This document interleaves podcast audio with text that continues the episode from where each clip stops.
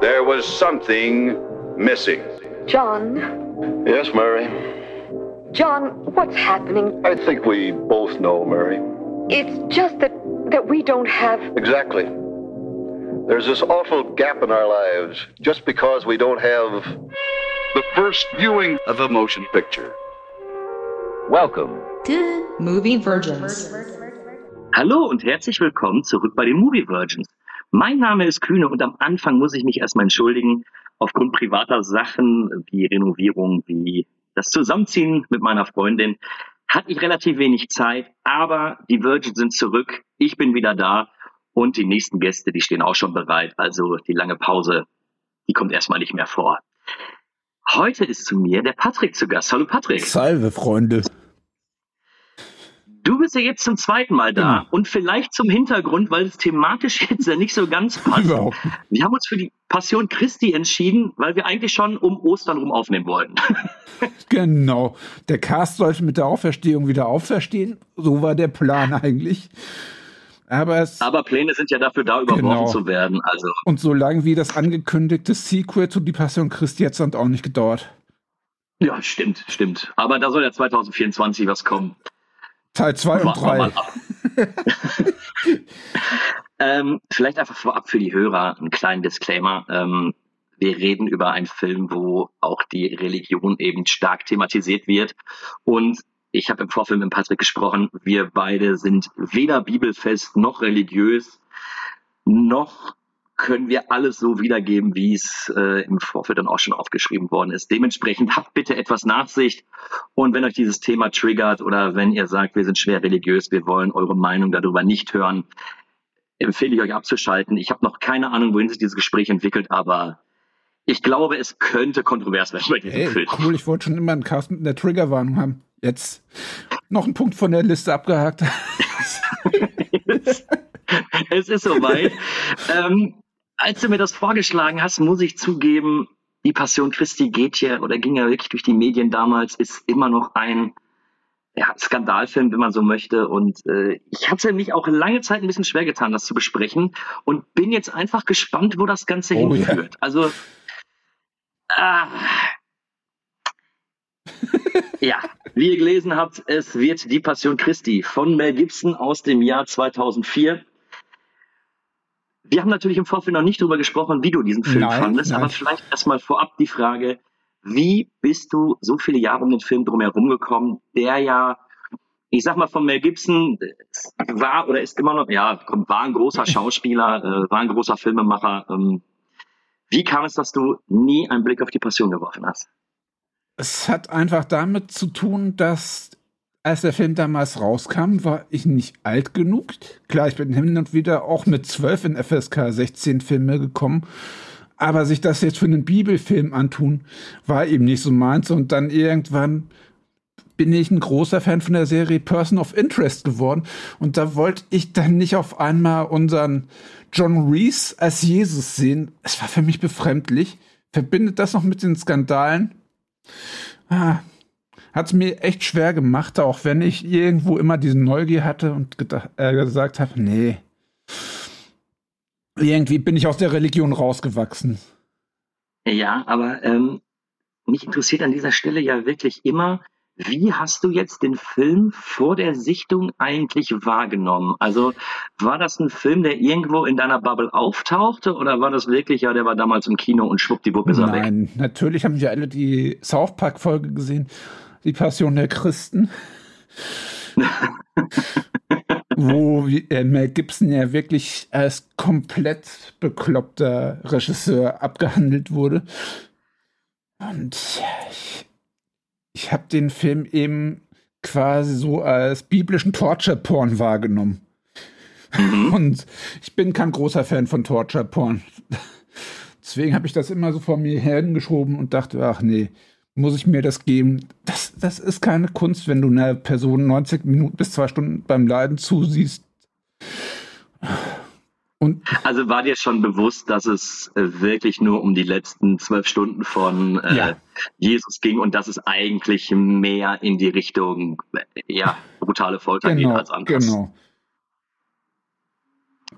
Wie stehst du denn generell eigentlich zum Thema äh, Bibelverfilmung oder vielleicht auch generell, äh, wir hatten ja, oder ich habe ja gerade schon durchgegeben, du bist ja jetzt auch nicht der gläubigste Nein. Mensch.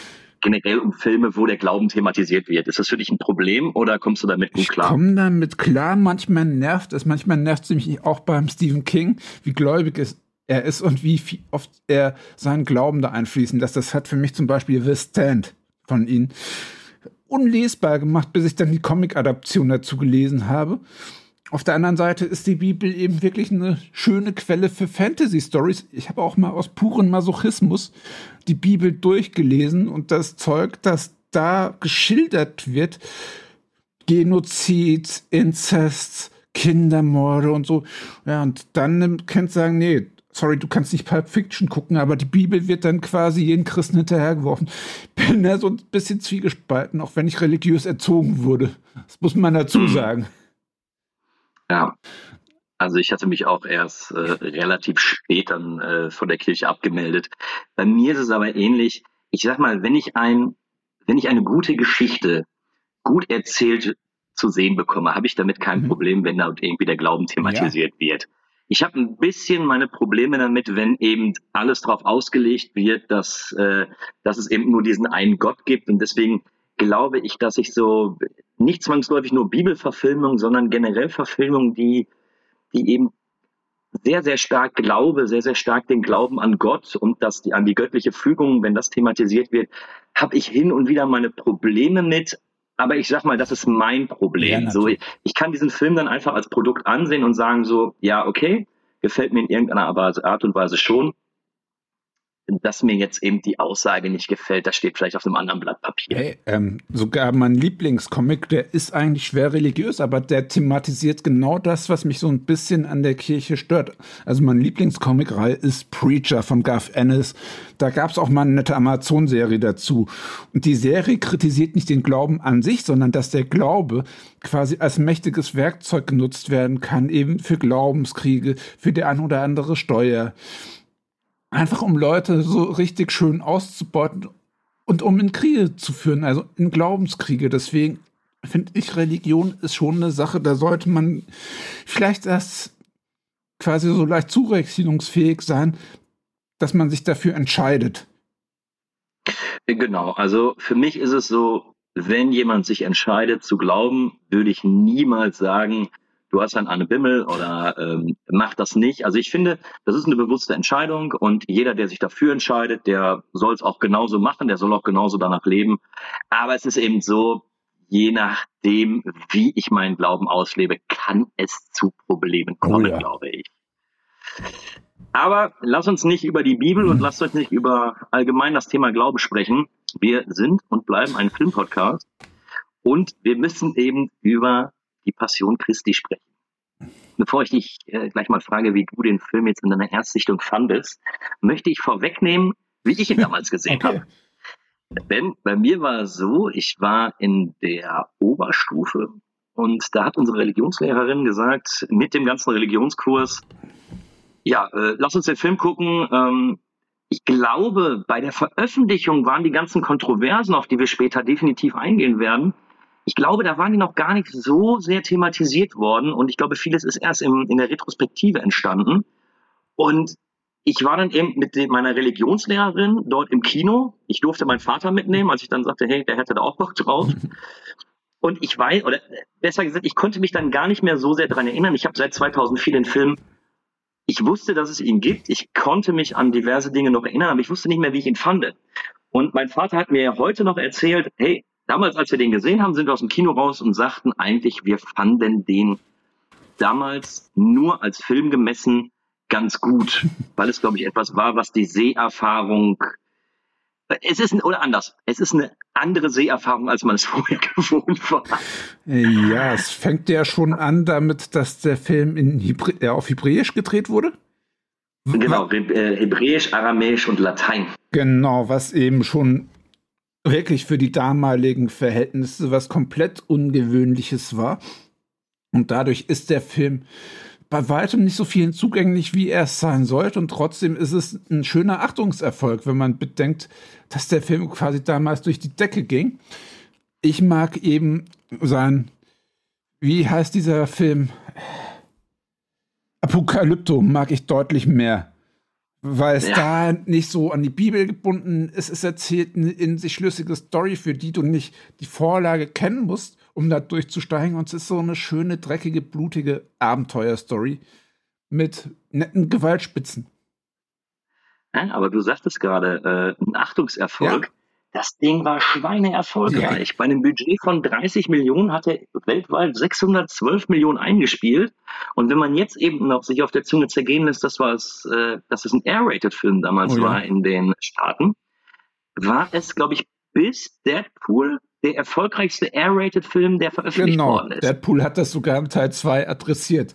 Das bist du Deadpool, die Passion Christi, der erfolgreichste R-Rated-Film war. S- Für alle, die die es nicht wissen, worum es in die Passion Christi geht, habe ich das einmal kurz zusammengefasst. Der Film schildert die letzten zwölf Stunden im Leben Jesu Christi und wird immer mit Rückblenden äh, unterbrochen, wo dann nochmal die Zeit vor der Kreuzigung eingestreut wird. Ich glaube, das ist tatsächlich auch alles, was man über den Inhalt wissen muss. Aber wir werden gleich klären, warum. Aber jetzt eben die, die Frage im Raum. Wie fandest du die Passion Christi? Die ersten 40 Minuten fand ich den gar nicht mal so schlimm wie befürchtet, eben weil Jesus da noch nicht gekreuzigt wurde, weil das durch den Teufel schon so einen leichten David Lynch-Touch äh, Touch hatte. Also echt, der Teufel, das könnt, äh, der könnte hier in dem Film echt aus einem Lynch-artigen Albtraum entsprungen sein. So übel, wie der inszeniert wurde. Und da haben auch andere Personen noch eine Rolle gespielt. Da war die Sache mit Petrus, da war die Sache mit Judas, die da innerlich komplett zerrissen waren. Wo ich dachte, hm, vielleicht hätten die da ein bisschen auch mal da den Fokus hinlenken können. Im Verlauf des Filmes wird es teilweise anstrengend, teilweise unnötig slapstickartig, teilweise unfreiwillig komisch. Der Film ist für mich wirklich nicht gut gealtert und ist eben wirklich für mich einer der gefühlt ersten Mainstreaming Torture-Porn-Filme. Und dazu muss man sagen, Mel Gibson hat wirklich unbewusst Saw sogar Mad Max inspiriert. Also irgendwo ist er fast schon wie der Urvater des Torture-Porn. Damals bei Mad Max, er hat einen der Bösen quasi angekettet, hat ihm eine Säge gegeben und hat gesagt, hier, wenn du entkommen willst, säg dich frei. Und das war quasi damals die Inspiration, dieses Bild für die Saw-Filme. Mit diesem Bild, mit dem abgesägten Fuß, wurde die Saw-Reihe damals neben der Bärenfalle sehr massiv beworben und du findest dieses Bild von dem abgesägten Fuß teilweise jetzt noch auf Zigarettenpackungen als Schockbild. Es wurde mittlerweile bewiesen, dass, dass das Bild von Saw quasi auf den Zigaretten-Schockbild, äh, teilweise ist. Da steht dann drauf, Rauchen könnte ihre Arterien verstopfen. Ja, es ist ein Bild aus Saw, also Deswegen, ja, Mel Gibson ist so gesehen der Urvater des Main äh, oder einer der Urväter des Mainstream Torture Porn. Ja, das ist auf jeden Fall eine Frage, die wir äh, später beantworten müssen, ähm, weil ich glaube tatsächlich, ich sehe keine großen Unterschiede zu Hostel. Ja, aber ich, de ich denke, der Ähm. war zuerst da. Ähm, vielleicht einfach nochmal zu dem Erfolg, Ja. beziehungsweise auch, äh, der Film hat einfach auch mal drei Oscar-Nominierungen bekommen. Beste Kamera, bestes Make-up und beste Filmmusik. Bei einem würde ich zustimmen, dass es auf jeden Fall gerechtfertigt ist, vielleicht auch bei zwei Sachen. Und ich bin bei dir. Ich, meine Seherfahrung hat sich jetzt ganz, ganz arg geändert. Ich war teilweise äußerst wütend auf diesen Film. Mhm. Ich kann ihn aber nicht scheiße finden, weil er einfach verdammt geil aussieht. Und es tut mir auch wirklich leid zu sagen, aber ich finde, was die ähm, an, an Set-Pieces auffahren, was die eben an Make-up, an Effekte auffahren, ähm, wie die Kamera funktioniert, wie die Ausstattung des Filmes ist, es sieht da wirklich richtig, richtig stark aus. Und das macht den Film für mich noch ärgerlicher, weil ich mich, weil ich nicht sagen kann, dass er scheiße Nein, ist. aber es ist für mich wirklich so ein äh, Torture-Porn, der dann mit Bibel, äh, mit einem Bibelfilm vermischt wurde. Also gerade zum Schluss hin, wenn er dann gekreuzigt wird und du siehst dann immer wieder diese Einblendungen, wie Jesus da gerade beim letzten Abendmahl sitzt. predigt, das reißt einen komplett raus und du denkst, bin ich jetzt hier bei Bibel TV oder gucke ich gerade die Passion Christi, weil es gerade im letzten Drittel bremst es das unnötig ja. aus. Gerade im letzten Drittel wirkt das so unnötig predigend und gerade da sind sie dramaturgisch echt, ertappen die echt in so viele Fettnäpfchen.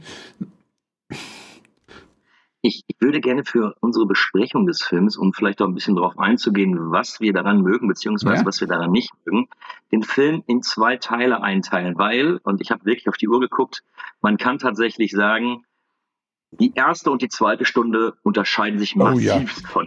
Ich, es gibt wirklich diesen einen Punkt, ab da, wo Barabbas, dieser Mörder, freigesprochen wird und Jesus durch eine Folterstation nach der nächsten läuft. Ab da ist es wirklich ein anderer Film. Ja. Und lass, lass uns mal bitte über die erste Stunde mhm. sprechen. Ähm, wie war es denn für dich? Wusstest du im Vorfeld, dass der Film nur auf Hebräisch veröffentlicht wird? Ja, klar. Das ja. ist das. Wie war das für dich jetzt vom, vom Seher, von der Seherfahrung her? Weil sagte, du sagtest ja Apokalypto magst mhm. du.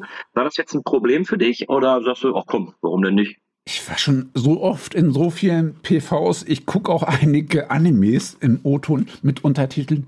Mich hat das jetzt so gar nicht rausgerissen. Ich bin Untertitel einfach gewohnt. Ich weiß jetzt nicht, wie, äh, es dann auf den Mainstream-Schauer wirkt.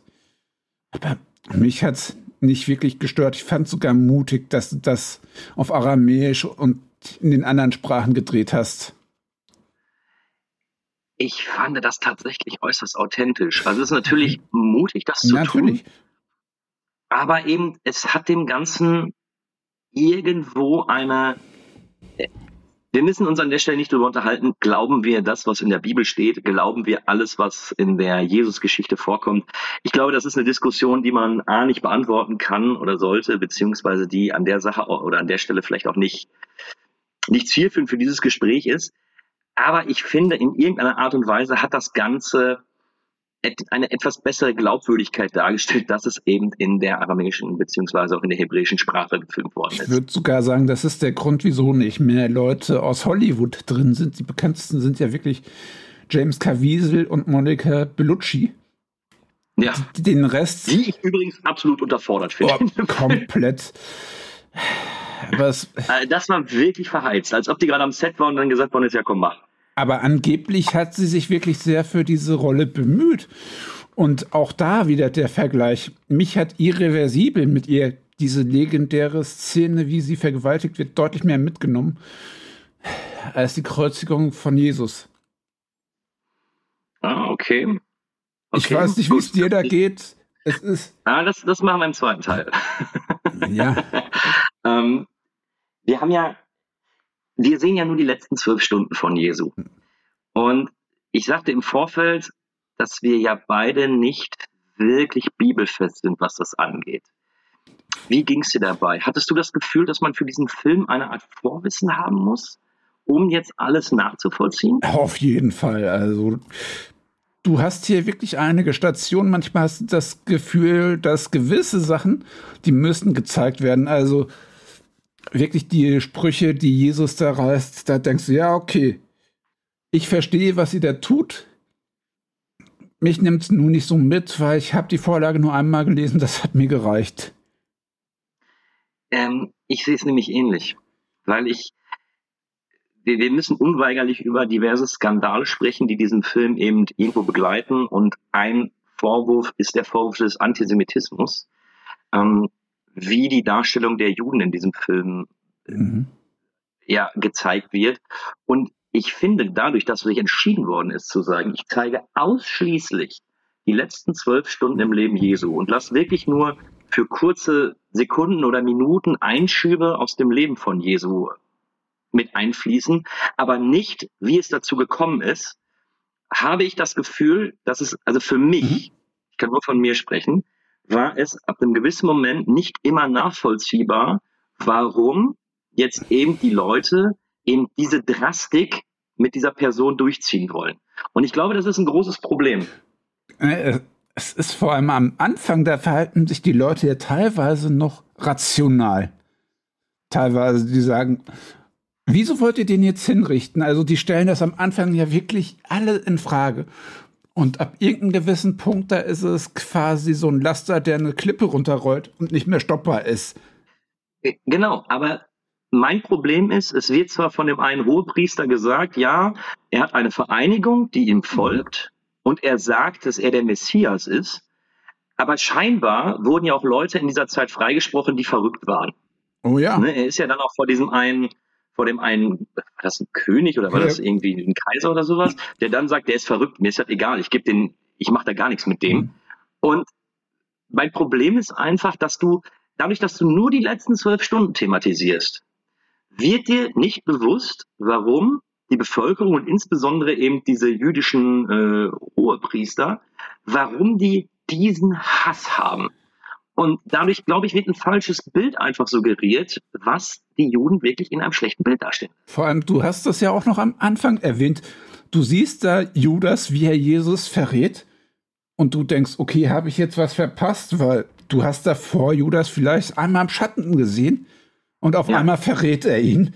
Also schon allein das fühlt sich an wie so eine Staffelentwicklung. Also wie so eine Entwicklung, die würde sich in der Serie über zwei, drei Folgen ziehen. Das ist hier jetzt innerhalb der ersten fünf Minuten. Judas verrät ihn, stellt sich extrem ungeschickt dabei an, wie er die 30 Silberlinge fängt, dass es fast schon slapstickartig wird.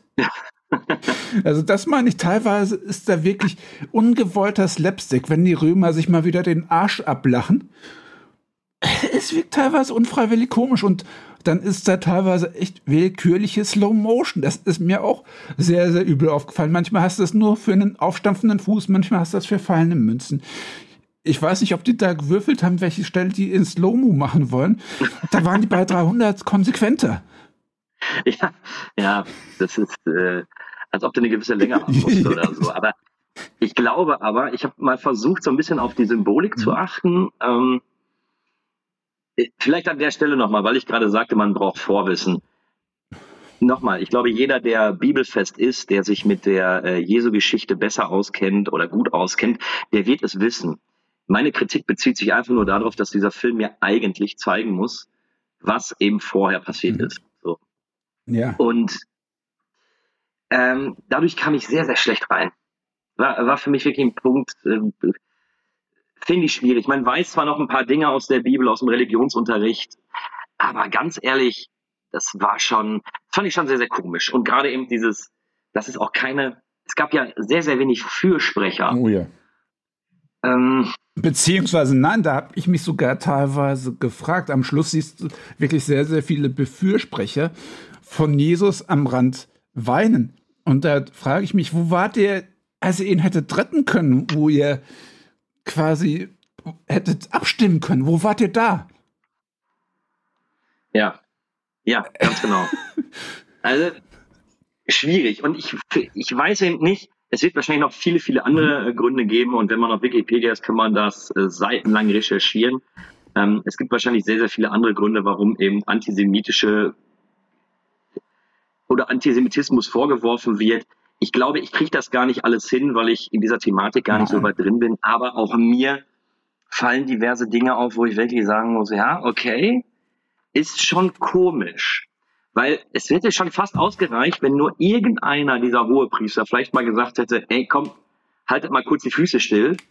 Ähm, oder das Volk wenigstens ein bisschen, ich sag mal, bei der Gerichtsverhandlung bisschen zögerlicher gewesen wäre. Aber es war ja nur, ja, bringt den um. Oder hätten die einen demonstrativ von den Befürwortern abgestochen, um zu zeigen, hier, das ist gerade ausweglos? Das wäre auch eine Ja. Form von Erklärung gewesen. Nee, du hast wirklich teilweise das Gefühl, das ist jetzt so, was so in der Bibel steht. Hinterfrag's besser nicht. Ja, und damit, damit hatte ich schon meine Probleme, aber nee, nee, ich glaube, es wäre auch keine Entschuldigung, wenn es genauso in der Bibel steht. Da muss ich mich vielleicht als, als Film oder als, als filmisches Produkt vielleicht dann auch ein bisschen von ab, abwenden und sagen, ja, so kann ich es nicht zeigen, aber in der Art und Weise und später werde ich nochmal drauf eingehen, auch die, die eben Jesu geißeln, Hm. das, das ist ja Comic Relief, also das ist ja Komplett. so, das ist ja so öh. Mhm. Also so gut wie keine jüdische Figur in dem Film wird irgendwie annähernd halbwegs oder halbwegs vernünftig dargestellt. Ich kann den, den Vorwurf kann ich verstehen. Komplett. Ich, ich verstehe. Vor allem, wenn du das vergleichst mit dem Anfang, also gerade da dachte ich, das ist cool gefilmt. Also wenn sie da in diesen Garten Gethsemani sitzen und da diese Schattenspielereien, es ist dunkel, du erkennst trotzdem alles. Satan ist da, versucht Jesus zu bekehren. Und diese bedeutungsschwangeren Dialoge, die Symbolik, das war wirklich so ein bisschen so ein Fantasy-Film mit Lynch-Ästhetik Ja. gepaart. Und ich dachte, okay, von dieser Teufelsymbolik und so, da hätte ich gern mehr gesehen. Weil, weil er ist am Anfang richtig kompetent gefilmt. Der ist auch später kompetent gefilmt, aber er verliert später seinen Fokus, der verliert später irgendwie sein Fingerspitzengefühl, seine Symbolik, weil er sich da quasi nur in Predigten und Blut suhlt. Schön gesagt, sehe ich genauso. Aber da, da sagst du gerade was äh, Interessantes. Ich wollte nämlich gerade darauf eingehen und dann habe ich mich wieder in irgendeinem Satz verloren. Thema Symbolik. Ja. Ich finde es ganz spannend und ich habe versucht darauf zu achten, was ich alles an Symbolik finde, ob ich es mir irgendwie erklären kann. Und ich konnte es nicht mal annähern. Ich glaube, da waren ganz, ganz viele Bilder dabei. Und ich glaube, wer, wer sich damit auskennt, der findet in dem Film auch wirklich viele interessante Symboliken, äh, die auftauchen. Ich glaube schon, dass wenn man, wenn man etwas gläubiger ist, dass man dem Film etwas mehr entnehmen kann. Davon bin ich überzeugt. Oder wenn du das wirklich im Religionsunterricht hast, das dann mit einem kritischen Blick nochmal siehst und dir der Religionslehrer erklärt, so und so und so, aber das hier würde ich jetzt nicht ganz so unterschreiben. Es fühlt sich wirklich an, als wäre gar keine Gegenwehr da gewesen. Und du siehst am Schluss wirklich deine halbe Gemeinde, die zerstört ist, die um Jesus trauert. Wo wart ihr vorher? Ja. Und du Ja. siehst das auch am Anfang wirklich mit Judas, wie er dann von diesen Teufelskindern, also auch eine coole Symbolik, der verfolgt Ja, wird. das, das sah auch wirklich toll aus. Oder eben der Teufel, wie er dann noch mal kurz bevor sie anfangen mit der Kreuzigung mit diesen Teufelsbeben, mit dieser hässlichen Fratze da in der Menschenmenge steht. Wo ich dachte, ja, sobald der Teufel quasi aus dem Film weg ist, geht der Film bergab. Da ist die Symbolik Ja. weg. Ja, ich habe die Symbolik mit dem Esel nicht verstanden. Als Judas von den, äh, von den Kindern, die er ja als Dämonen sieht, verfolgt wird und sich dann ja dazu entscheidet, sich aufzuhängen. Und dann siehst du ja sehr, sehr lang diesen toten Esel dort. Mhm. Äh, weißt du, was das bedeuten sollte? Leider nicht. Es hat nur ein bisschen die Rauheit des Filmes für mich unterstrichen. Aber Mhm. vielleicht hat er sich quasi danach als wertloses Nutzvieh empfunden, weil Esel das damals eben auch waren. Ja, okay. Ich meine, er hat ihn für 30 Silberlinge verkauft und er kriecht da wirklich so hinterher und dann will er sich davon reinwaschen und der Esel ist komplett vertrocknet. Mir ist es auch zu hoch, aber ich fand, das hat nochmal wirklich diese schön kranke, raue Atmosphäre unterstrichen.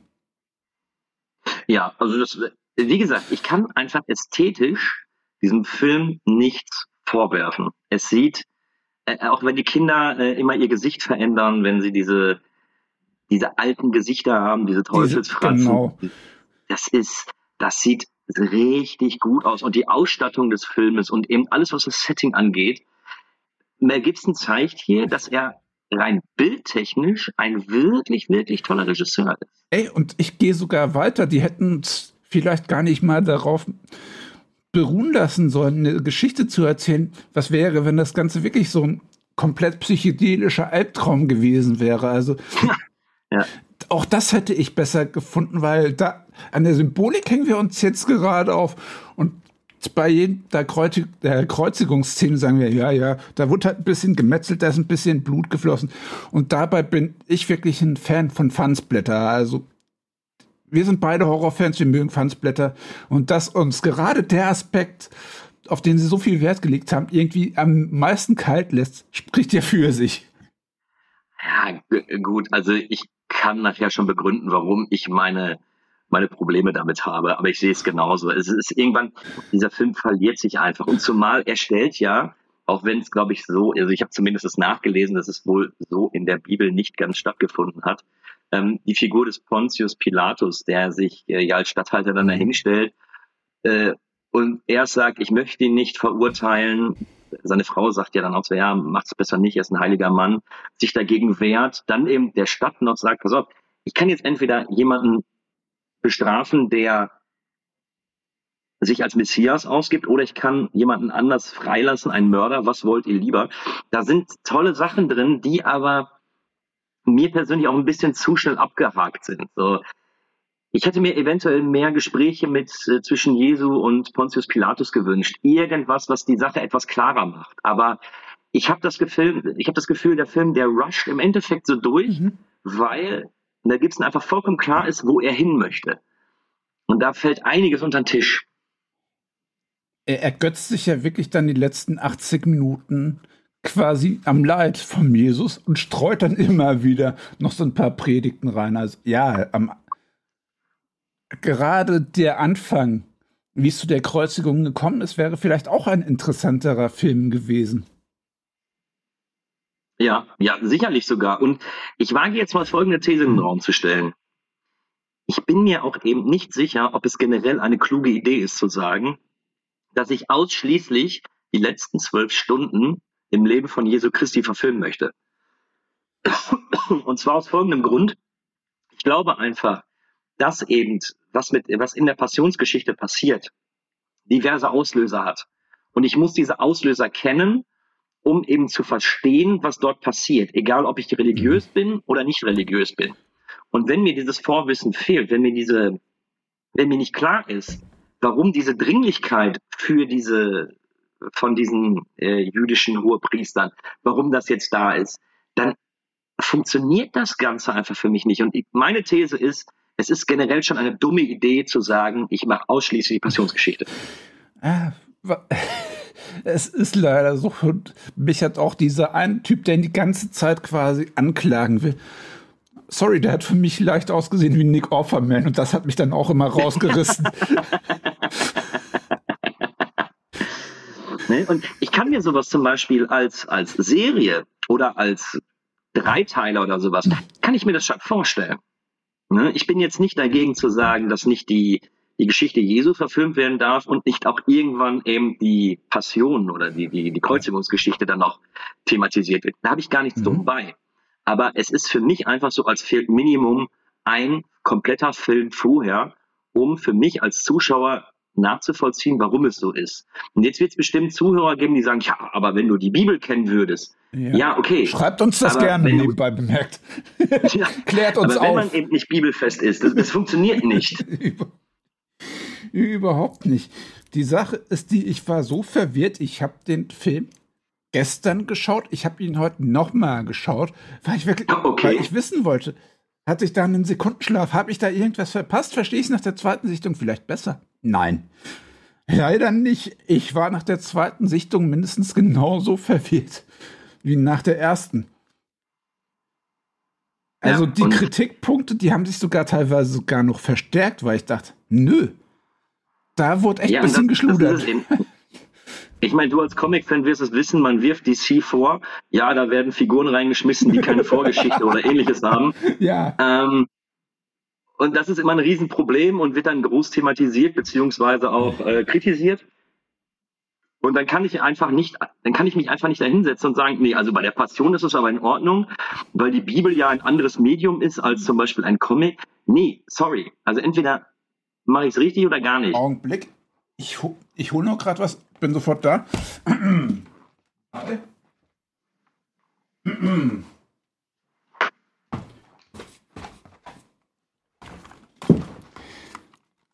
Jetzt kommt es nämlich. Du hast was gesagt von wegen, ich als Comic-Fan. Ich als Comic-Fan habe vor ein paar Monaten sogar einen Comic über Judas gelesen. Also da haben sie sich mit dem quasi auseinandergesetzt. Ja, es fehlen da wirklich ein paar schöne Charaktermomente. Es ist der Comic Judas von Jeff Loveness und Jakob Rebecca, also den habe ich bei einer Signierstunde getroffen. Ich bin absolut nicht bibelfest. Das Ding hatte auf mich fast schon eine leichte Sogwirkung, weil das war eine schöne, raue Fantasy-Story, die so ein bisschen die innere Zerrissenheit von Judas thematisiert hat. Und gerade. Ja, wäre ja auch sinnvoll, weil für mich ist immer noch nicht klar, warum er sich jetzt unbedingt aufgehangen hat, weil er hat ja irgendwann aus Gründen diese Entscheidung getroffen, ihn zu verraten. Genau. Und auch bei Petrus, wo er dann sagt, ach nee, ich habe ihn verraten, ich habe ihn verraten. Ja, du wärst gestorben, hättest du ihn ja. jetzt nicht verleugnet. Also so ist es nicht. Da hat der einen Selbsterhaltungstrieb gegriffen. Aber auch gerade diese innere Zerrissenheit unter den Jüngern, das war so ein interessanter Aspekt, der später komplett fallen gelassen wurde. Später hat nur ein bisschen Monica Bellucci und die andere Maria immer wieder traurig in die Kamera geschaut. Da haben wir nur noch traurige Juden in die Kameras schauen sehen, ohne dass da irgendwie großartig noch was charakterisiert wurde. Das hat mir in der zweiten Hälfte komplett gefehlt. Zwar fast schon quasi wie die Gegenthese zu Dragon Ball, wo dann die Leute starrend vor einem Kampf stehen, nur dass da eben Jesus hingerichtet wird wirklich elendig lang und die Juden dann traurig dahinstarren. Also fast schon wirklich wie die Gegenthese zu einem ewig langen Dragon Ball Kampf. Ja, Sorry. Ähm, alles, alles in Ordnung. Äh, deswegen sprechen wir ja darüber, weil ich sehe es, ich glaube, ich sehe es ähnlich. Und es verstecken sich einfach in der Geschichte um Jesu Christi äh, auch rund um die Passionsgeschichte verstecken sich, glaube mhm. ich, interessante ähm, Geschichten beziehungsweise interessante Charakterentwicklungen, die es wert wären zu zeigen. Mhm. Und ich glaube, wir sollten jetzt auf die zweite Hälfte eingehen. Vor allem was? Um das einfach nochmal zu verdeutlichen. Weil Mel Gibson hat sich tatsächlich dazu entschieden, zu sagen, okay, ich zeige die Passion und ab circa 50 bis 60 mhm. Minuten entwickelt sich eine Gewaltorgie, ähm, die wirklich ich bin hartgesottener Horrorfan. So bei dem einen oder anderen habe ich auch gedacht, so, ah, bitte macht es nicht. Und da muss ich mir einfach die Frage stellen, um eben diesen, äh, diese Wirkung zu haben, reicht es einfach, 50 Minuten Film vorher zu zeigen, wo aber auch schon eben verprügelt und geschlagen wird. Und da fehlt einfach viel zu viel, dass ich diese, dass ich diese Gewalt in irgendeiner Art und Weise rechtfertigen kann. Vor allem jetzt kommst du, siehst ja die Hälfte der Zeit, nee, sogar länger, siehst du Jesus mit mindestens einem geschwollenen Auge. Diese geschwollene ja, Augen. Direkt nach zehn Minuten genau. hat er das geschwollene Auge. Diese Augenprothese hat dafür gesorgt, dass James Caviezel quasi die meiste Zeit des Drehs Migräne hatte, weil er quasi nur durch ein Auge schauen konnte. Und jetzt kommt, drei Leute wurden beim Dreh von diesem Film vom Blitz getroffen. Einer davon war James Caviezel. Jam Jim Caviezel. Jim Caviezel. Der hat sich sogar bei der Szene, wo sie die Kreuze tragen, da hat er sich die Schulter verrenkt. Und bei der Auspeitschung, da hat einer daneben gezielt und hat ihn dann tatsächlich ausgepeitscht. Also für ihn war das dann wirklich so eine halbe Passion. ja, also, aber ich habe im Vorfeld gelesen, dass er ja wirklich daran interessiert war, diese Rolle zu spielen, weil er auch sehr bibelfest ist. Mhm. Und bis heute heißt es ja, dass er eben nach diesem Film sehr, sehr wenig andere äh, Rollen bekommen ja. hat. Also äh, vielleicht war für ihn die Passion einfach der Punkt, wo seine Karriere so ein bisschen ins, ins Trudeln geriet. Ne? Nee, wir könnten dann ein ähnliches Beispiel mit Star Wars ziehen, dass der Anakin Skywalker-Darsteller danach auch nicht mehr groß was gerissen hat. ja, ja es ist halt so, es ist gefährlich, diese eine ikonische Rolle zu spielen, und dann noch versuchen, einen anderen Job zu finden. Da habe ich ja Person of Interest erwähnt. Jesus und Person of Interest sollen ironischerweise beide quasi wie ihre Wiederauferstehung dann kriegen. Also ah, okay. die zwei Rollen, mit denen er bekannt wurde. Und ich finde ihn als Darsteller gar nicht mal verkehrt. Ich kenne noch diesen Film Frequency mit ihm, wo er quasi mit De äh, Dennis Quaid quasi über. Ja, hier mit, mit seinem Vater, der eigentlich tot ist, aber er kann trotzdem mit dem durch dieses Mikrofon Genau, quatschen, genau. Ne? Also im Prinzip hätte er eine gute Karriere gehabt und Mel Gibson hat ihn auch abgeraten. Nimm diese Rolle nicht an. Es könnte sein, dass es seine Schauspielerkarriere killt. Er wollte diese Rolle trotzdem so unbedingt spielen, dass er das riskiert hat. Also den Mut auf allen Seiten muss ich ja trotzdem irgendwo honorieren, auch wenn ja. mir das Ergebnis nicht zu 100% gefällt. Ja, aber die Frage stellt sich, ich habe bei diesem Film am Anfang noch gedacht, ah, ist das ein bisschen Overacting? ich kann auch nicht, ich kann für mich noch nicht so ganz genau sagen, finde ich jetzt Jim Caviezel in dieser Rolle gut finde ich, es ist viel zu over the top, was er spielt.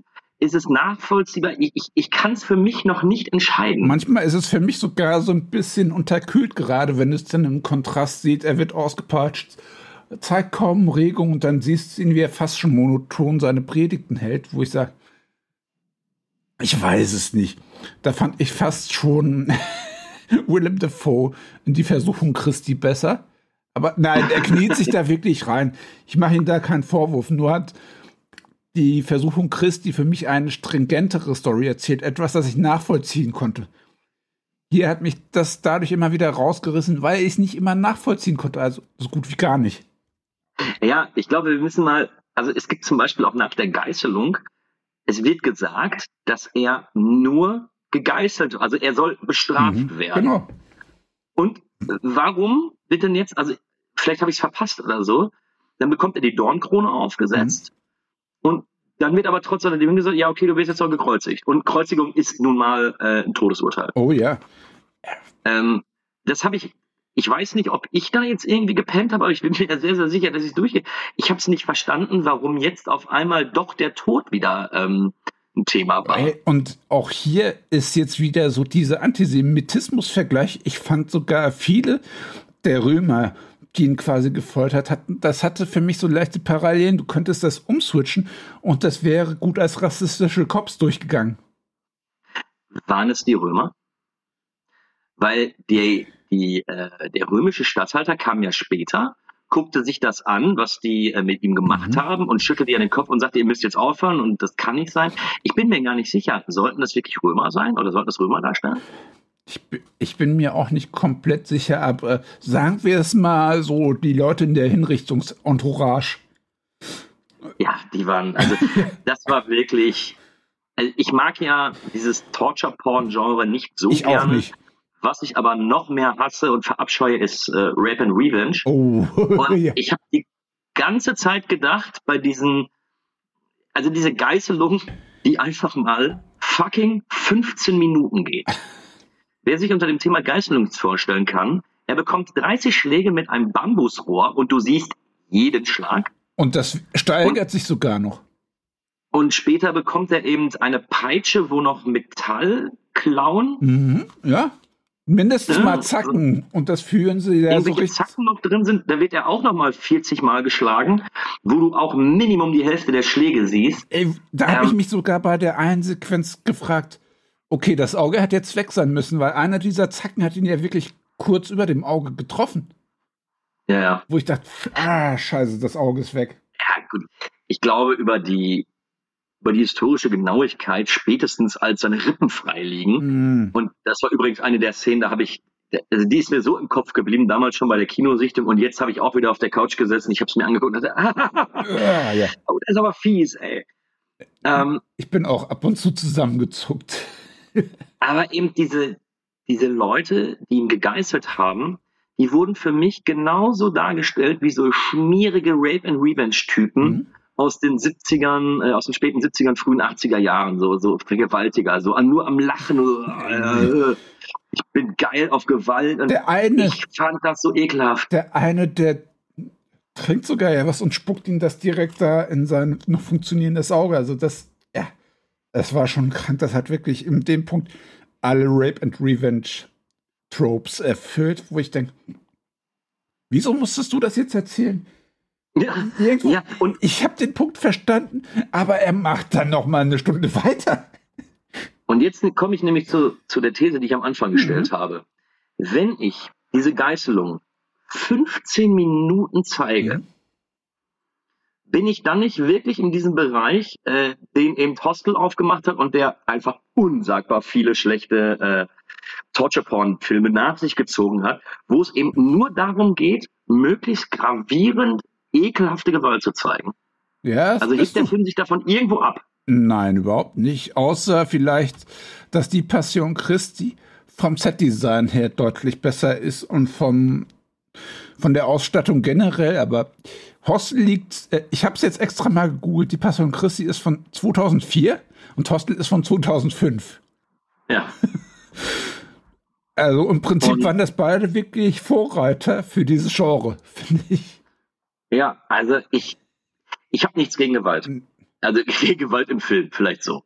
Ich glaube, wenn es eben äh, irgendwo einen Sinn und Zweck erfüllt, diese Gewalt zu zeigen, bin ich der Letzte, der jetzt sagt, okay, äh, das ist mir jetzt zu viel. Ich gucke mir eben auch vieles an, was, was vielleicht auch so eine für den Mainstream-Gucker vielleicht eine Nummer zu, zu hart. Ich bin jetzt nicht derjenige, der sich jeden Torture-Porn reinzieht, aber ähm, so Filme wie Martyrs finde ich grandios gut, mhm. obwohl die ja auch in Sachen Gewalt kein Blatt vor den Mund nehmen. Da sind wir aber wieder bei dem Punkt, Matthäus hat quasi eine Erklärung hinter dem Ganzen. Der ja. hat mehrere Twists. Matthäus erzählt eine Story.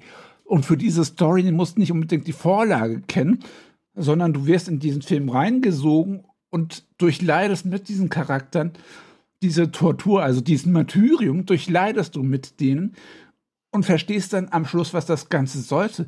Bei die Passion Christi haben wir ja gesagt, wir sind irgendwie ratlos. Wir, könnt, wir verabscheuen den Film nicht, aber irgendwo verwirrt er uns auch in dem, was er uns sagen will, auch generell. Ja, und nochmal, diese, man muss sich das einfach mal auf der Zunge zergehen lassen. Ich bin mir sehr, sehr sicher, dass in Hostel 1 die ganzen Foltersequenzen nicht annähernd 15 Minuten dauern, wenn du sie alle aneinander cutten würdest. Ja. Ich glaube, das ist viel, viel kürzer. Und wir haben hier die Geißelungssequenz, die ungelogen, also ich habe es ich hab's vorher gelesen und habe mir gedacht, ja, klar, mhm. natürlich 15 Minuten, war gar nicht so lang. Doch. ähm, und damit ist es ja nicht vorbei. Er wird ja erst komplett zu Klump geschlagen, äh, inklusive, ich glaube, dass kein Zoll seines Körpers noch ohne blutige Wunden ist wie gesagt, der reißt ihm die, einen Teil der Haut von der, von der Seite seines Körpers mhm. weg, dass die Rippen offen liegen. Äh, aber es hört ja nicht auf.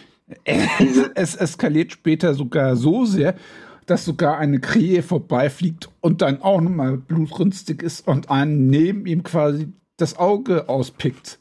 Also ja, sogar die Tiere sind hier blutrünstig. Sogar die Tiere ergötzen sich im Leid. Und auch diese, für mich, ich fand die Geißelung schon schon arg, aber da auch wieder aus anderer Sicht sagen müssen, es sieht also es sieht wirklich, es ist toll gefilmt, es sieht äh, toll aus von den von den Effekten her und vom Make-up her. Es ist schon stark. Also da hat Mel Gibson wieder gezeigt, das Auge dafür hat er.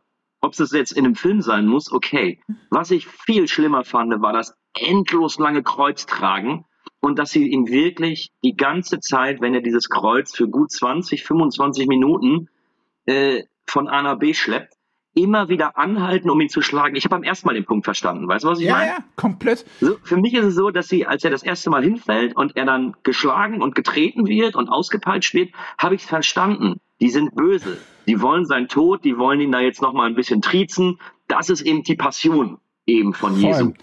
Du hast jetzt einen Aber Punkt vergessen, der nochmal dann Antisemitismus, beziehungsweise unsere Antisemitismus-These unterschreibt unterstreicht, ihm soll ja dieser eine Jude helfen, weil er es schon gar nicht mehr schafft, das Kreuz zu schleppen. Er hilft ihm, quasi das Kreuz mitzuschleppen, dann wird er richtig böse wieder abserviert. Ja, ja, du hast jetzt deinen Job gemacht, verpiss dich. Also der eine hilft ihm ja noch, über weite Strecken dieses Kreuz zu tragen, weil er wirklich so dermaßen am Arsch ist und gar nichts mehr hinkriegt. Es, es gibt ja sogar die obligatorische Szene, wo das Blut abgewischt wird, also wo er, nachdem er da diese 15 Minuten lang gefoltert geschlagen wurde, da kommt noch einer rein und fängt an Blut zu wischen, wo ich nicht weiß, ist es jetzt eine Parodie? Was wolltet ihr mir damit zeigen? Wir haben davor gesehen, dass da viel Blut war. Ihr müsst es jetzt nicht noch vor uns wegwischen. Ja. Ja, oder auch wenn er, äh, wenn er die Möglichkeit bekommt, die Frau reicht ihm doch noch das Tuch. Mhm.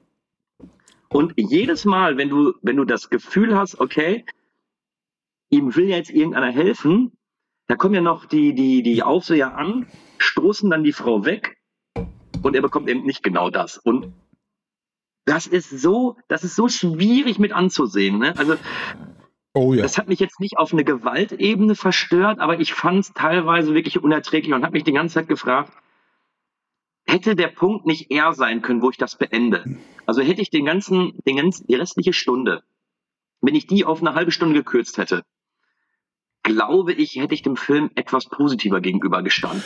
Aber so war es für mich wirklich ein Ausreizen. Und ich weiß nicht ganz genau, der Punkt war nach einer Minute erreicht. Hey, ey, mir ist gerade die bessere Bezeichnung eingefallen. Der Film ist quasi wirklich in der Hinsicht unnötig frustrierend. Du hast es die ganze Ja. Zeit schon verstanden, aber es ist wie so ein Family Guy Gag, der nicht weiß, dass der Witz schon erreicht ist und das noch mal zwei, drei Minuten länger rauszögert. Ja, Und äh, sorry, ich mag Family Guy, ich mag die überreizten Gags. Da kann ich lachen, weil ich da verstehe, was sie mir sagen wollen. Ja, da ist es ja wirklich eine Parodie in sich, Genau. so dass man das eben nochmal ausreizt. Aber hier, dadurch, dass dieser Film ja relativ wenig, relativ wenig Spaß macht, weiß ich ja, dass es nicht darum geht zu sagen, okay, ich will euch hier was aufzeigen, ich will dem Zuschauer vielleicht mal äh, seiner selbst irgendwie aufzeigen, wie es beispielsweise bei einem Funny Games funktioniert Oh, oder so, ja. wo ja einfach klar ist, okay, ich bereite euch jetzt hier eine Tour de Force vor, bereitet euch darauf vor, ihr mögt das, hier bekommt ihr das einfach bis zum unerträglich langen, aber hier ist es für mich nicht auf diese Art und Weise. Es ist so, ja, ich zeig's jetzt, weil ich es kann. Und es ist auch nicht in der Hinsicht konsequent, weil immer wieder die Entourage der Inquisition oder was auch immer dann sich immer wieder wie in so einer Parodie wirklich so dermaßen den Arsch ablacht, wo du dann immer wieder so unnötige Sequenzen siehst, wo du denkst, okay, jetzt wird das Leid nochmal verlängert. Also Jesus sagt zwischenzeitlich, ich habe Durst. Dann spießen sie irgendeinen Schwamm auf, also auf so einer Lanze auf, hängt ihn das so quasi hin, dass er quasi ohne großartige Kräfte versucht, was aus einem dreckigen Schwamm zu trinken, wo ich denke, ah, ja, das ist jetzt grenzwertig. Ja. Und äh, was, also ich habe noch was gefunden, dass Mel Gibson im Zuge dieser, dieser Gewaltvorwürfe, die ihm davor, oder was ihm vorgeworfen Ja. wird, dass er sagte, es muss sich ja niemand diesen Film bis zum Schluss anschauen. Geil. er wollte es, er wollte es verdeutlichen, wie schlimm dieser Weg für Jesu war und dadurch ist es eben, ja, eben so ausartend geworden. Habe ich meine Probleme mit der Aussage. Er, er disst im Prinzip auch seinen eigenen Film damit. Äh, ja, natürlich. Aber eben zu sagen, ja, es muss sich ja keiner den Serben angucken, kann ich trotz alledem in Frage stellen, ob ein Film wie der Serbe irgendwie, äh, ob es den geben muss. Oder ob das, was gezeigt worden ist, ob es das geben muss. Das ist wahrscheinlich ein Punkt für eine andere Diskussion, aber ich finde es auch eben schwierig. Also kann eben auch einen vernünftigen Film drehen, ohne das so auszureizen. Leider ja. Und das sagen wirklich zwei Horrorleute. Also komm, wir kennen uns nicht nur über Let's Talk About Horror, sondern auch über andere Sachen. Und wir beide sind Horror nicht abgeneigt. Wir beide feiern Ja.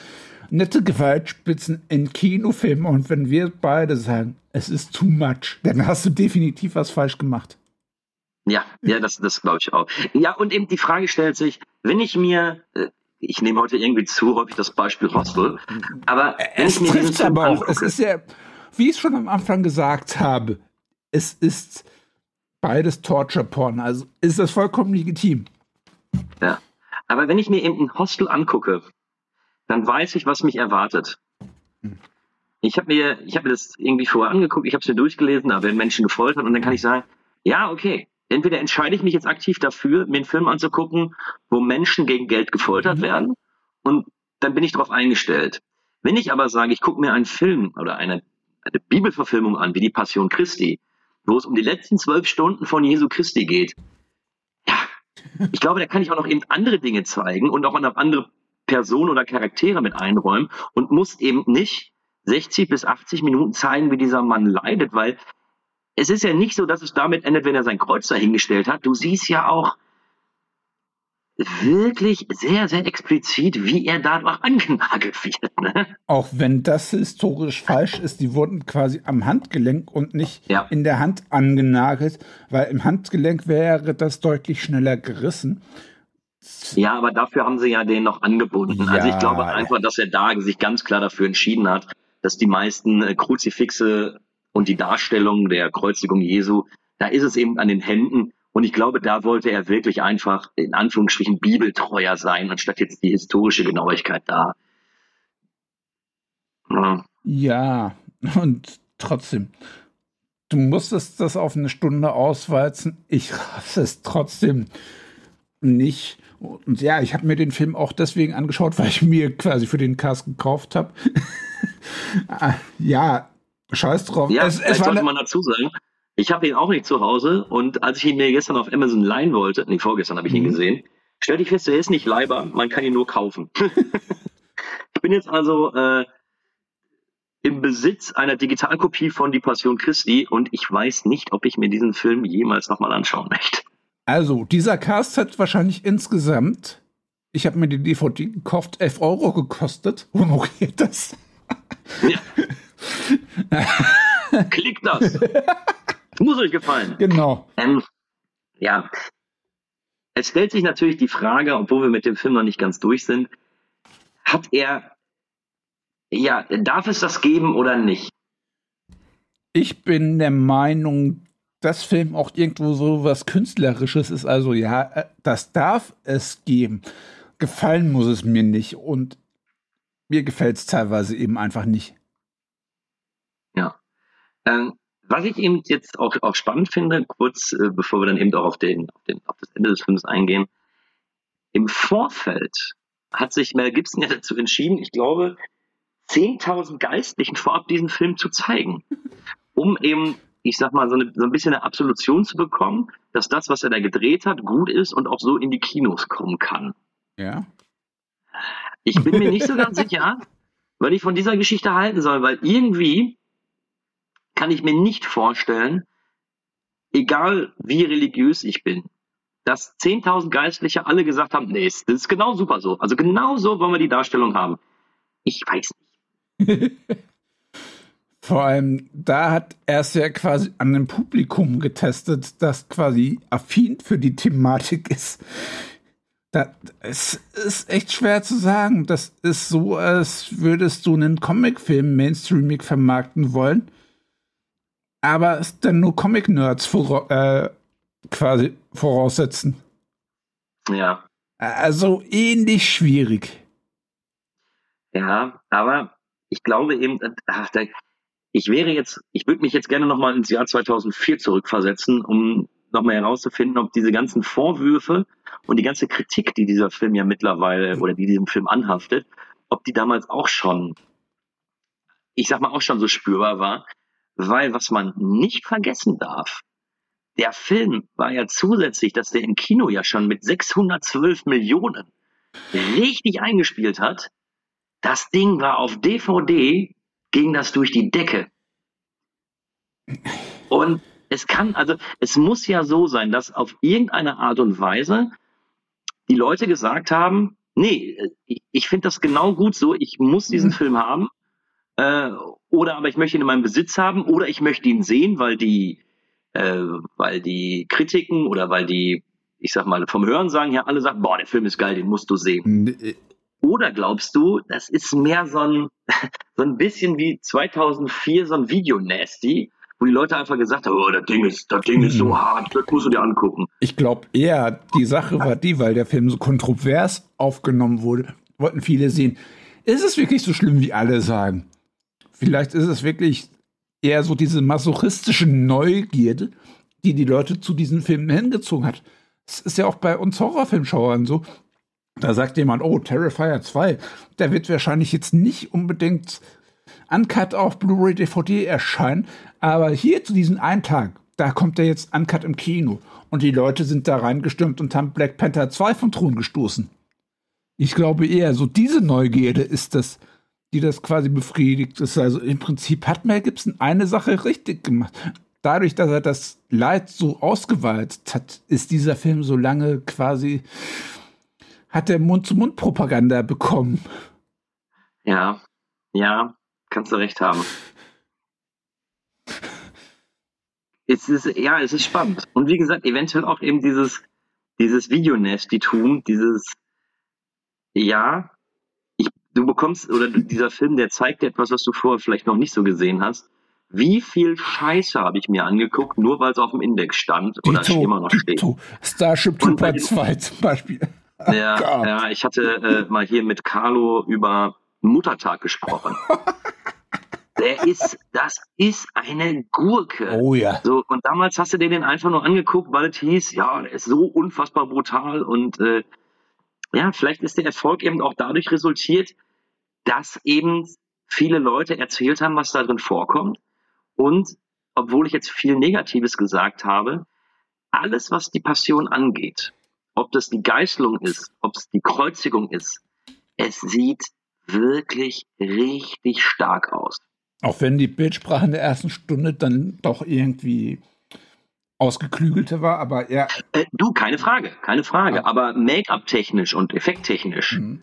Und, kannst du dem Film einfach nichts vorwerfen. und es gibt am Schluss auch noch so eine richtig geile Einstellung.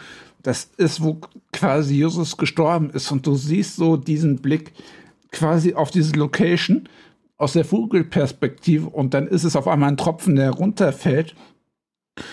Das ist so geil gefilmt. Und dann siehst du auch noch mal kurz den Teufel. Also der Teufel hat noch mal kurz wieder Qualität in den Film zurückgebracht. nee, also diese Sequenz ist wirklich cool, wie du das durch den Tropfen siehst und der Tropfen knallt auf den Boden und dann knallt er so bedeutungsschwanger und die Erde erzittert. Das ist zumindest Ja, irgendwie oder ja, auch diese, diese Szene, von, die von unten gefilmt ist, als ihm eben die sie überprüfen wollen, ob die, ob Jesus tot ist und ihm die Lanze dann in den Körper reinrammen. ja. Und du siehst es auch von unten, von den Füßen aus gefilmt, wie dann eben das Blut im Wind noch zur Seite äh, fliegt und sowas. Ähm, oder wie sich es Ja, äh, ja, es sieht geil aus. Äh, ja, ist schwierig beim Film Torture Porn, aber es sieht teilweise so geil aus. Aber auch da schon wieder unsere sadistische Inquisition, die rammen ihn das, die Lanze da rein. Und der eine, der ist mit Blut überströmt und er lacht sich da noch bei den Arsch ab. Also ja, innerhalb von ein paar Sekunden wirklich so ein Wechselbad der Gefühle zwischen, mein Gott, ist das cool gefilmt und irgendwo bin ich gerade im Fremdscham-Modus. ja, ja, da, da springt er wirklich hin und her. Ne? Das ist. Ähm, Glaubst du denn jetzt, nach der Sichtung und nach dem Gespräch, äh, ich habe noch was gefunden, wo mal, das ist eine, eine Auflistung von 2006 und da wurde der Film als einer der umstrittensten Filme aller Zeiten gekürt. Würdest du generell eigentlich so weit gehen zu sagen, ist es einer dieser riesigen Skandalfilme oder ist da für dich das ein bisschen zu hoch gegriffen? Das ist für mich ein bisschen zu hoch gegriffen. Dafür ist mir der Film fast schon ein bisschen zu künstlerisch anspruchsvoll. Eine Frage, die ich dir ja äh, vorher noch stellen wollte. Monika Bellucci hat sich um diesen Film wirklich gerissen und hat gemeint, ja, sie wollte diese Maria Magdalena unbedingt darstellen. Und nach dem Film frage ich mich, wieso? Weil im Prinzip du siehst sie einmal in der Rückblende quasi mit Narben übersät, wie sie quasi zu Jesus hochblickt und den Rest des Filmes siehst du sie fast nur am Heulen. Wo war da der ich, glaube, Anspruch? es geht, ich glaube, es geht eher darum, ich weiß nicht, ob Monika Bellucci eine gläubige Person ist. Ich glaube, es geht eher darum, dass man eben in einem Film mitspielt, der dir thematisch zusagt, als das jetzt, also wenn du das Drehbuch liest und dir eben auch die Figur der Maria Magdalena anguckst, keine Ahnung, ob was rausgekürzt worden ist mit ihr, aber das ist, also, das hätte es auch sein lassen können. und an, Ich denke mal eher, es geht, vielleicht ging es darum, ey, ich will mit Mel Gibson arbeiten, ey, ich möchte einen epischen Film drehen, ey, ich möchte einen Film drehen, der eine Bibelverfilmung ist oder so. Ich glaube, das sind vielleicht Gründe, wo man sagt, hey, okay, ich will irgendeine dieser Punkte, Mhm. ist jetzt der Grund, warum ich diesen Film mitmachen möchte, aber Mhm. der Film selber, ja, oder es ist vielleicht auch der Grund, wieso ich bei diesem Cast zugesagt habe, ey, das könnte ein Skandal-Podcast sein. Und alle die Leute, die das Drehbuch gelesen haben, haben gedacht, okay, das könnte ein Skandalfilm sein. Ich wollte unbedingt mal in einem Skandalfilm mitspielen. Vielleicht war es auch genau das. Und die haben es einfach nur schön umschrieben. Ah, Ja, das ist eben die Frage.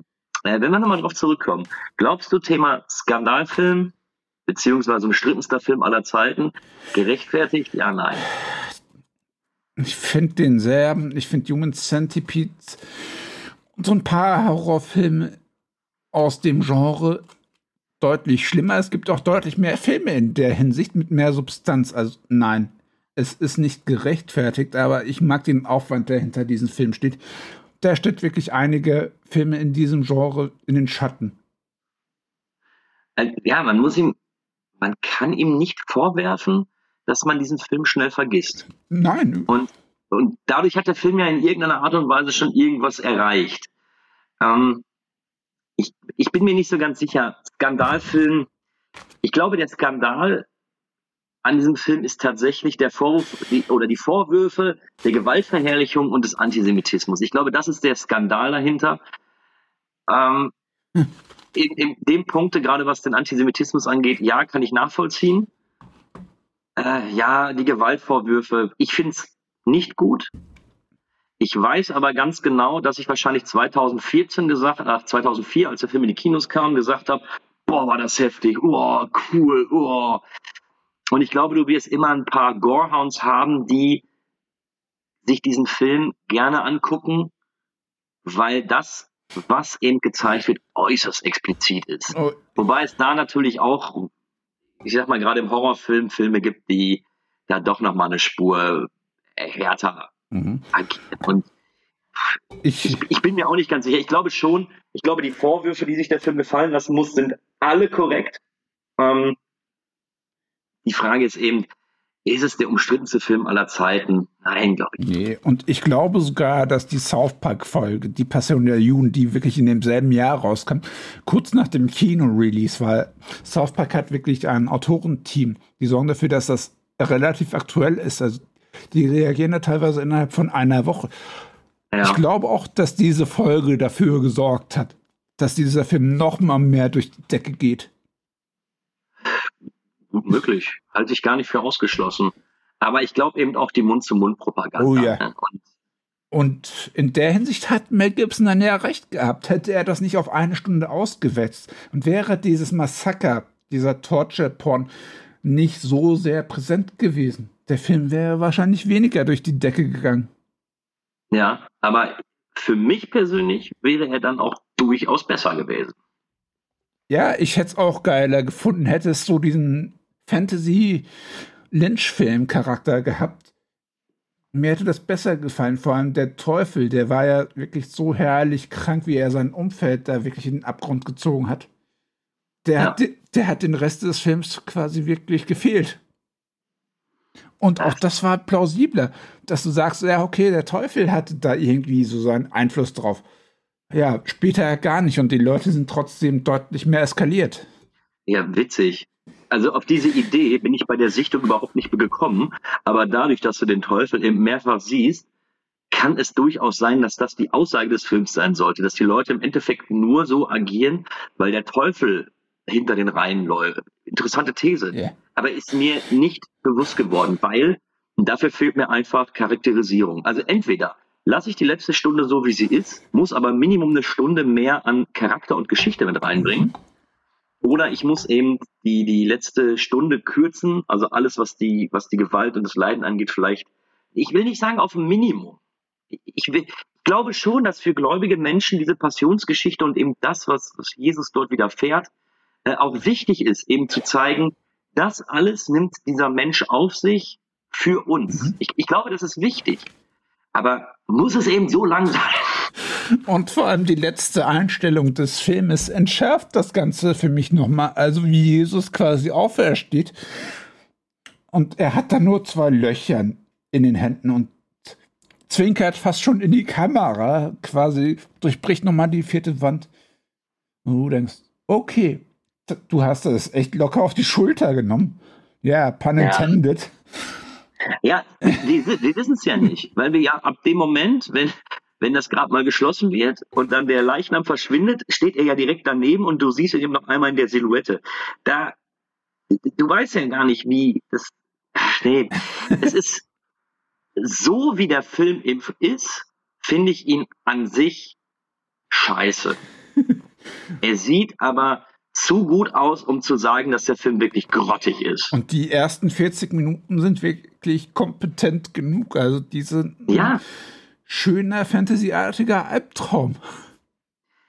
Würdest du denn abschließend sagen, dass der Film heute noch funktioniert oder glaubst du, dass sogar die, der, der Zahn der Zeit beziehungsweise auch die, die Diskussion um die ganzen Kontroversen, ob die dem Film eher geschadet haben, haben sie ihn, haben sie ihn gefördert?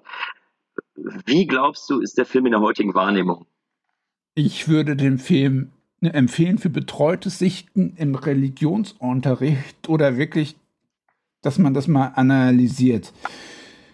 Ich finde, er ist teilweise schlecht gealtert, teilweise hatte er fast schon was Parodistisches auf mich, weil diese Mischung aus Slapstick, Slow Motion, Bibelpredigten und Torture-Porn auf mich teilweise so eine unausgegorene Mischung hatten, dass es teilweise echt unfreiwillig komisch war und wirklich das Leid von Christus quasi torpediert hat. Also da haben wirklich zwei, drei Filme miteinander gerungen deswegen ist es noch schwerer greifbar, auch wenn es teilweise von den Effekten her schwer, äh, schwer auszuhalten ist. Ja, aber nehmen wir mal an, diese ganze Diskussion im Vorfeld um diesen Film, um eben die Kontroversen, mhm. wenn es die nicht gegeben hätte, hättest du dann vielleicht ohne dieses Vorwissen gesagt, ah, ich kann ihm das eine oder andere vielleicht doch noch mehr ähm, mehr zusprechen? Oder ist es fast schon so, dass dich eben die Diskussion auf diverse Dinge vorbereitet und dass du direkt mit einem Auge da drauf gehst und guckst? Weil ich kann von mir aus sagen, 2004 habe ich ganz viele Dinge, die mir heute wirklich negativ auffallen, äh, die waren mir nicht bewusst. Die waren mir wirklich nicht bewusst und wenn man sich eben mal ein bisschen in der Filmbubble bewegt, wird man ja immer mal was über die Passion Christi lesen können. Und ich glaube, wenn du dann darauf achtest, wenn du dann sagst, hey, na, das ist schwierig oder schwierige Darstellung. Glaubst du, das beeinflusst den Seher oder den, den äh, Zuschauer vom ersten, beim ersten Mal?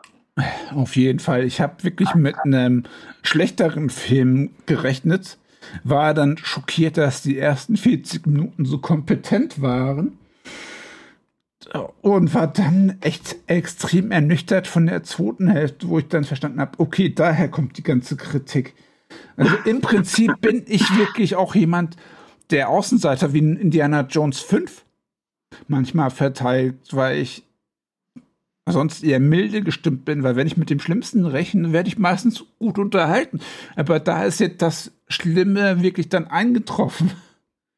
Aber in den ersten 40 ja. Minuten war ich wirklich positiv gestimmt und dann hat es mich überrollt und ich habe gemerkt, scheiße, die Leute hatten ja echt recht. Ja, das ist eben so schlimm. Du, du denkst, oder wenn du eben nicht weißt, wie der Film, oder ja, natürlich wissen wir, wie der Film ausgeht, das sollte allgemeiner Kanon sein. ja, wir hätten eine Spoilerwarnung aussprechen müssen. Stimmt, jetzt haben wir die ganze. Aber das ist das Spoilerformat, das weiß jeder. ähm, ich hatte ja noch damit gerechnet, weil es eben so lange her war, also es ist gut 19 äh, Jahre her, dass ich den Film gesehen habe. Äh, ich hatte die ganze Zeit noch damit gerechnet, ja, diese Antisemitismusvorwürfe sind auch schon im ersten Akt oder in den ersten 40 Minuten bis eine Stunde, da sind sie sichtbar. Mhm. Aber ich dachte, dass sie vielleicht in irgendeiner Art und Weise auch äh, so ein bisschen dementiert werden oder irgendwo aufgefangen werden. Und diesen Fokus verliert er ja auch komplett. Also ich glaube, retrospektiv betrachtet, jetzt bei der Zweitsichtung kann ich das natürlich nur mhm. sagen, stört mich auch schon einiges an der ersten Filmhälfte verstehe aber ganz klar, warum du sagst, nee, ich habe mich an der ersten Filmhälfte nicht so aufgehangen, weil man eben in dieser Hoffnung lebt, ja, da wird schon, es wird schon irgendwie alles so ein bisschen, noch ein bisschen anders dargestellt. Aber nein. In der ersten Filmhälfte war auch der Teufel noch deutlich präsenter und da hatte das noch irgendwie was Doppelbödiges. Schon allein, wenn er da die Schlange zertritt. Da. Und ja. du denkst, okay, da wird mit Symbolik gespielt. Auch das spielt, das fehlt dem Film spielt er komplett. Ja, ja, also ja, ich, ich habe es am Anfang schon mal gesagt, ich bleibe auch dabei. Für mich persönlich stellt sich die große Frage, ist es generell intelligent, nur die letzten zwölf Stunden von Jesus zu zeigen? Nein. Und ich bleibe dabei, ich glaube nicht, dass das die beste Idee war. Glaubst du, dass Mel Gibson wusste, dass er so ein Eh Eklat auslöst. Wenn er es Jim Caviezel schon nahegelegt hat, ja, er hat es irgendwo gewusst, aber war zu dem Zeitpunkt schon so ein bekannter Schauspieler, dass ihm das egal sein konnte. Also ich denke, er war finanziell genug abgesichert, dass ihm das wirklich komplett egal war. Ja, ja, ich glaube auch. Also ich glaube, für äh, Mel Gibson war es egal, aber ich kann mir auch vorstellen, dass er, ja, er hat ja auch das Drehbuch mitgeschrieben. Mhm. Und er hat den ja auch noch mitproduziert. Ich glaube schon, er wusste, was er macht. Aber ich glaube auch, dass er sich im Nachhinein wirklich die Finger danach geleckt hat, weil seine Taktik ist ja aufgegangen. Ne? Nee. Er hat einfach Schweineviel Kohle mit dem Ding eingespielt. Ähm, Ich, ob seinem Ruf dauerhaft geschadet, also er hat, glaube ich, aus anderen Gründen seinem Beruf arg geschadet. Aber ich glaube Ja. nicht, dass es die Passion Christi war, die jetzt sagte, so, hier ist jetzt der Bruch, du bist jetzt jemand, der nur noch in äh, DTV-Filmen mitspielt. ey, ich hatte da sogar während dem Film noch die schlimmere Frage. Ich habe ich hab mir das echt auf diesen Zettel notiert. Ist das das Toy Story für die hartgesottenen Christen? Habe ich mir dann notiert, weil er ja wirklich so dermaßen regelkonform an das Kreuz genagelt wird. Also es muss wirklich exakt so aussehen, wie es in vielen der Kirchenkreuze ist. Ja. Ja, es, Sorry. es, es, ich weiß es nicht. Es ist so, es ist so komisch. Ich, ich, ich, mir fehlen, also am Ende des Tages kann ich wirklich nur sagen, ich weiß bis heute nicht, was ich davon halten soll. Darf es diesen Film geben? Ja, natürlich Mhm. darf es ihn geben. So ist es. Es Das ist Kunst, Kunstfreiheit. Es ist. Ähm, es gibt, es gibt Leute, die mögen diesen Film, ähm, aus welchen Gründen auch immer, und es ist okay. Ich glaube, ich würde diese Leute auch nicht irgendwie, ja, ich würde sie nicht, ich würde sie nicht komisch angucken. Ich meine, wenn du auf Letterbox guckst, das Ding hat einfach immer noch 3,3, äh, eine Wertung von 3,3. Auf Google hat das sogar eine Wertung von 4,6 von 5. Bei wem? Auf Google. Auf Google? Ja, guck mal an. Mhm. Google. Mhm. Ja, da vertraue ich eher Letterbox. Und, und ein Fakt, Nee. ein Fakt, der noch reinspielt, ist, dass die Amerikaner wirklich extrem christlich ist. Das wird da auch mit reingespielt haben.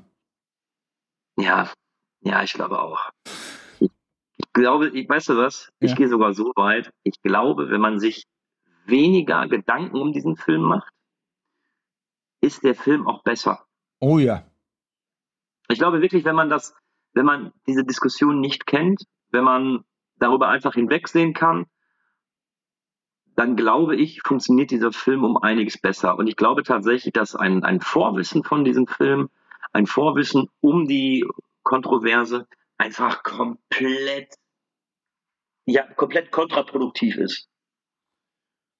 Also hätte ein der Film quasi als Kind komplett unvorbereitet am besten erwischen müssen.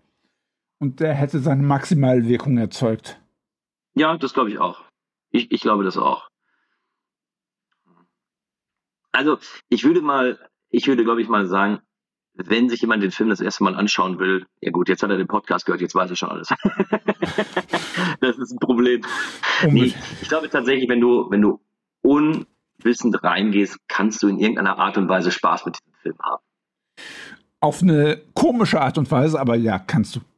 Ja, hey, nochmal, es gibt Leute, die haben äh, Spaß bei Filmen wie Hostel 3. Oder A Serbian Movie Ähm. oder Human Centipede 2. Ja.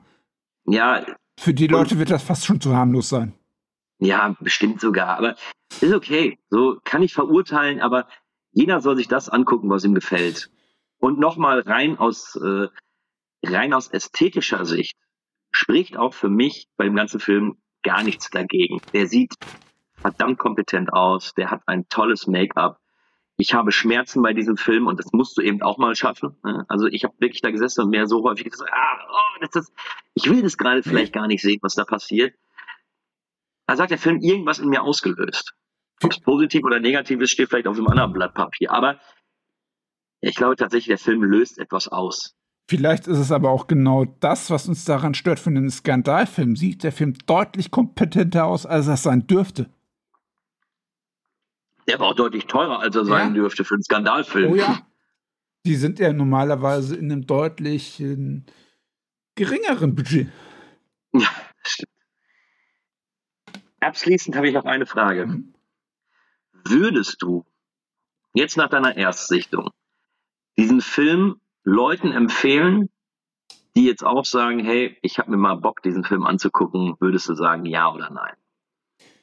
Also, oder auf, oder anders gefragt. Funktioniert der Film heute noch oder nicht? Darü äh, dadurch, dass wir jetzt so ewig darüber diskutieren, ja, der Film funktioniert auch aus heutiger Sicht noch irgendwo. Ich bin eben die Sorte Mensch, die viele Filme mit Leuten bei Filmnächten schaut. Aber bei der Filmnacht würde ich mich ausklinken, weil ich einfach keinen Bock hätte, den so schnell nochmal zu sehen. Also ich. Also er ist eine Erfahrung, die man machen kann, sollte, Ja, aber, das, das, ja. aber Man kann sie machen. mhm.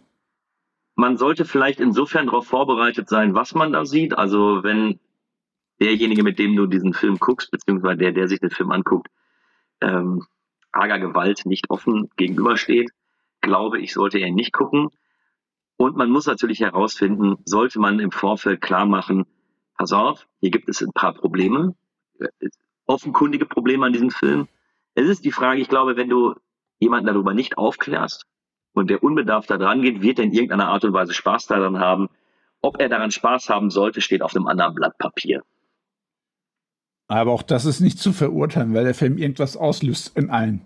Komischerweise. Ja, das, das stimmt.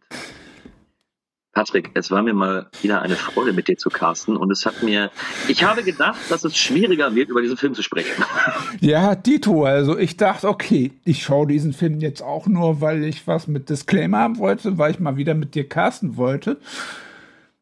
Es hat trotzdem erstaunlich viel Spaß gemacht für dieses schwermütige Thema und ich hoffe, dass der nächste Cast mit uns nicht so lange auf sich warten lässt.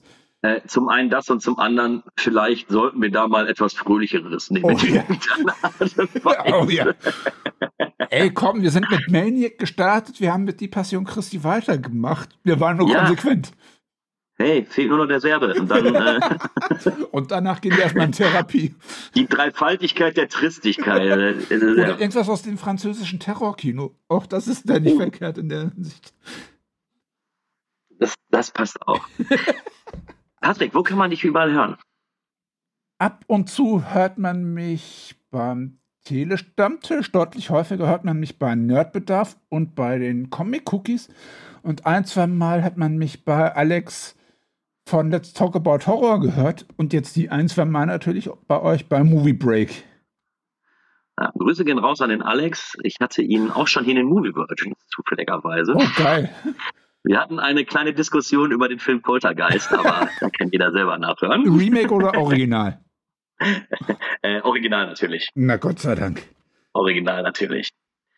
Ich bedanke mich an der Stelle bei allen Zuhörern, entschuldige mich nochmal für die lange Pause und gelobe Besserung.